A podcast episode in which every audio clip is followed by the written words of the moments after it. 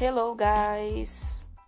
Estou passando por aqui para avisar vocês que lá no nosso Google Classroom tem um espaço para postar o restante da atividade do Simple Present.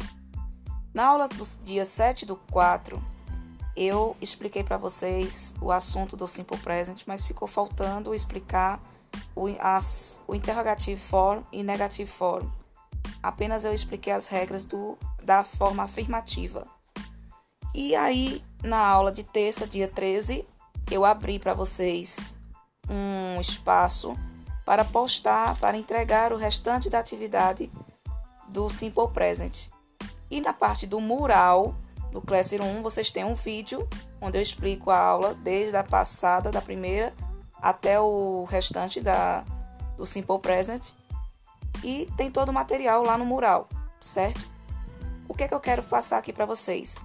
Que tenham uma oportunidade para quem não entregou nenhuma atividade até hoje. Nono ano, vocês têm até domingo para entregar todas as atividades. E como eu abri esse link aí para entrega do restante da atividade do Simple Present, quem não entregou a atividade ainda pode entregar todinha ali por aquele restante de atividade do Simple Present, certo? é mais uma oportunidade para vocês. Não percam!